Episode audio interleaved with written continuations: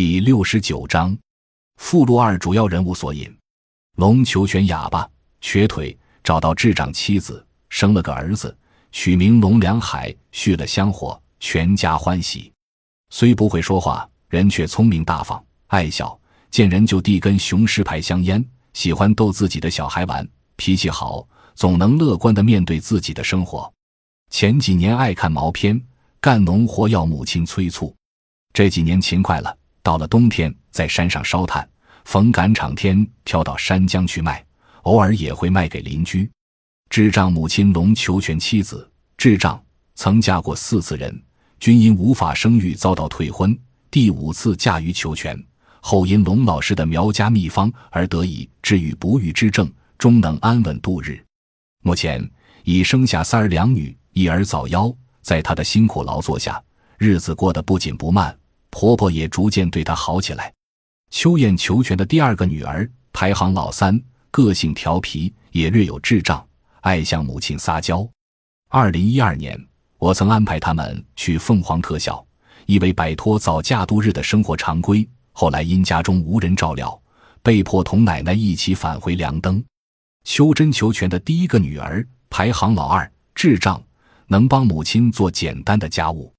二零一二年，我曾安排他们去凤凰特校，后来因家中诸事，被迫返回梁灯。梁伟求全的第五个孩子，第二个儿子，二零一三年暑假的某个凌晨出生。前夜我还在画他的母亲，龙宁生，龙老师，梁登村寨里唯一的师范生，是我寄居梁灯的老友。曾一个人打理着村里唯一的一所希望小学，寨子里但凡通信、登记、打报告等诸类事务，也皆要拜请他。二零一六年一月，龙老师家得了一个孙子，全家欢喜。然这位德高望重的梁登老人，于二零一七年六月十日早上因病离世。龙双营四十来岁，是村里的孝子，曾不辞辛苦照料病重卧床的父亲。二零一三年年底，父亲去世。次年，双营网恋云南籍女友，几经交流，安顿好母亲，杀了狗，孑然一身的投奔那云南女子去了。咸州梁登村的后生爱较真，患有癫痫。二零一二年夏天的某个午后，咸州因癫痫发作，倒在了自家水田的蓄水坑里。幸好我及时赶到，帮他清理口鼻污泥，捡回一条命。然而很不幸。二零一六年五月，他到梁登的山上采药时，却不幸坠亡。龙求成年近五十，未娶妻，人勤快且力气大。他有一个安静明亮的院子和一只老母猫，屋里漆黑。我常在他的院子里写作看书，在他的屋里带着头灯作画，画过他家四季的白天黑夜。龙海洋第一次去梁登就遇上他，当时他还在读小学，十分懂事。带我去各个村里画画，现在长大，竟然被我引入艺术这个行当。彭锦龙，小彭，我老婆，二零一零年十月与我共住千潭村希望小学，照顾我。我们偶尔吵架，但一直相爱。他善良，对人好。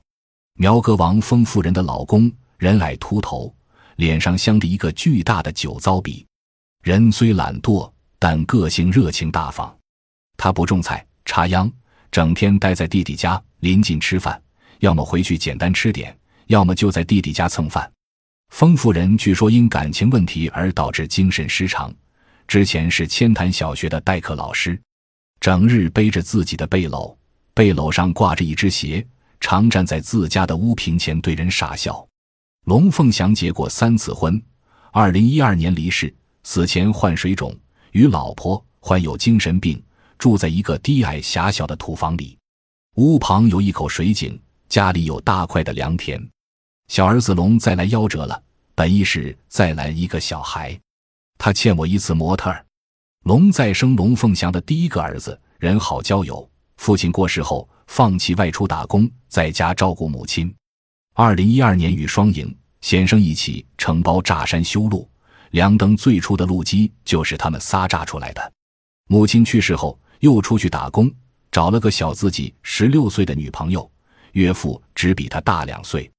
吴家奶奶二零零七年春曾在他家住了一个月。吴奶奶人好，爱开玩笑，原来是千潭村的妇女主任，曾去过北京。我大儿子出生时，他亲手绣了百岁帽和鞋子作为礼物。本来身体很好，但二零一三年他却突然去世了。显生肚子大，好久找了老婆，生了俩娃后，老婆还是跟了别人。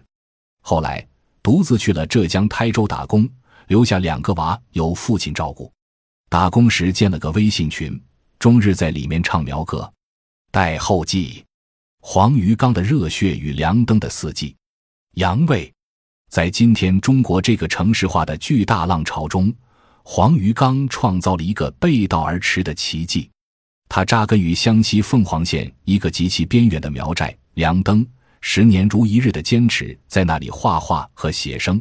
别说是在享乐主义盛行的今天，就是在过去以乡村社会为主体的背景下，也很难做到。因为黄鱼刚受过高等教育，是中央美术学院的毕业生，换在过去。已是士的身份，士为天下任，一般都会往权力中心挤，挤不进去，才有独善其身之说。而能像黄鱼刚这样自觉地疏离于物质社会的繁荣，刚出道就选择后撤的路线，实属罕见。尤其是他把异乡作为自己的精神家园，扎根于异地，与异乡苗民同时同住、同声同气，就更是难能可贵了。所以。我对黄鱼缸的这种选择与坚守，深为佩服，也颇为感动。这正是我几次出面为他策划和主持展览的原因。那么，黄鱼缸为什么要选择边远偏僻的湘西梁灯作为自己的创作之源与归宿之地呢？这里面的原因有很多，如他从小就迷恋沈从文的小说，对其笔下描绘的湘西有着万分憧憬。他因失恋而徒走湘西。在梁登受到其风土人情的感召而戛然止步等等，但抛开这些个人的情感因素，作为理性选择，这跟黄鱼缸的艺术立场与价值认同有着密不可分的关系。众所周知，中国的新艺术是在受外来文化冲击之下重新建构起来的一种叙事方式，在不断将外来语言嫁接与转换的过程中，如何植入自身的血液与灵魂？是二十世纪以来几代中国艺术家为之努力寻找的方向。黄鱼刚续成了这个方向。他在艺术上取法于民间，问道于乡野，从贫穷落后的梁登去发现素材、挖掘资源。一方面是遵循了中国新艺术发展的内在逻辑，另一方面也是为日益浮躁、日益空洞的当代艺术注入灵魂、捕捉感动人的因素。事实上，关照现实。从广阔的民间社会取法，正是中国新艺术摆脱传统文人化的初始情怀，重新恢复表现活力与精神质感的重要途径。自徐悲鸿从法国引进写实主义方法，到蒋兆和深入社会底层，表现下层人物的悲惨境遇，一种现实主义的绘画原则便植根于中国新艺术的发展脉络中，构成了某种主流叙事。一九四九年之后的中国艺术家下放基层参与锻炼，展开所谓深入生活的运动。除了政治的导向，方法论上秉承的就是所谓徐蒋体系。郎少君语，黄于刚似乎也在延展这个体系，但它的可贵之处在于，不是被动的参与，而是主动的选择。尤其是在城市化进程席卷而来的今天，当主流艺术界早已放弃过去的创作原则之后。黄鱼缸自觉地下放乡野，扎根于农村，就有了某种反叛的意味。这正是我感兴趣的地方，即黄鱼缸是如何通过文化的寻根与情感的回归，走出当下千篇一律的艺术创作模式，发展自己的文化个性，拓展自己的艺术语言的。显然，梁登这个湘西凤凰的边远苗寨，成了黄鱼缸的福地，给了他取之不尽、用之不竭的艺术灵感。这是一个很有意思的反差。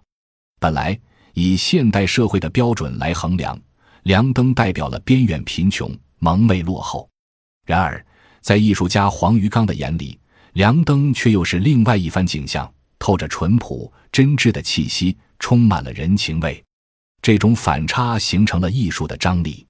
我们很难说清楚，到底是梁登成就了黄鱼缸，还是黄鱼缸发现了梁登。但有一点可以肯定，那就是黄鱼刚通过自己的艺术作品，捕捉和挖掘到的关于梁登的真实生活，正是流行化的当代艺术所缺乏的生命内容。要说黄鱼刚的艺术个性，我认为就在于他没有追赶潮流，去迎合某种艺术时尚与市场趣味，而是独辟蹊径，回到社会的最底层去探求生命的意义，寻找艺术的本质。具体到艺术语言，黄鱼刚也是运用了最为朴素的创作方式及现实主义手法，这又是一个反差。因为现实主义作为过去的主流艺术模式，曾经独霸一时，深深的制约了艺术的发展。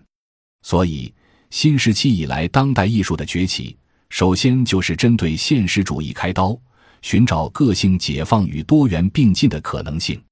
而今，黄鱼刚又在当代艺术的语境下，重新拾起被淘汰的现实主义手法，去关照最为底层的社会现实。可以说，不仅是对现实主义的发展，也是对当代艺术的补充。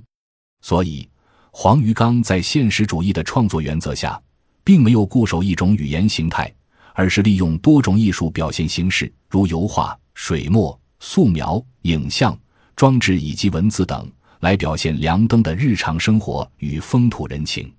归纳起来，黄鱼刚的这种努力，其实还是为了丰富艺术的表现力，拓展人文的视野，呈现其关照现实的无限可能性。此书精选了黄于刚近年来创作的部分作品、笔记和评论文章，是一部艺术家的个人艺术史与思想史。如果要了解黄于刚的创作动机、创作观念以及创作轨迹等，这是一本必备书，同时，它也可以作为一份社会学的田野报告，让我们由此窥见受现代化冲击而剧烈变化中的中国，其传统乡村社会面临的尴尬、动荡与濒临消亡的现状，以及一个艺术家是如何对此做出文化反应的完整文献。二零一七年三月十九日，写于通州。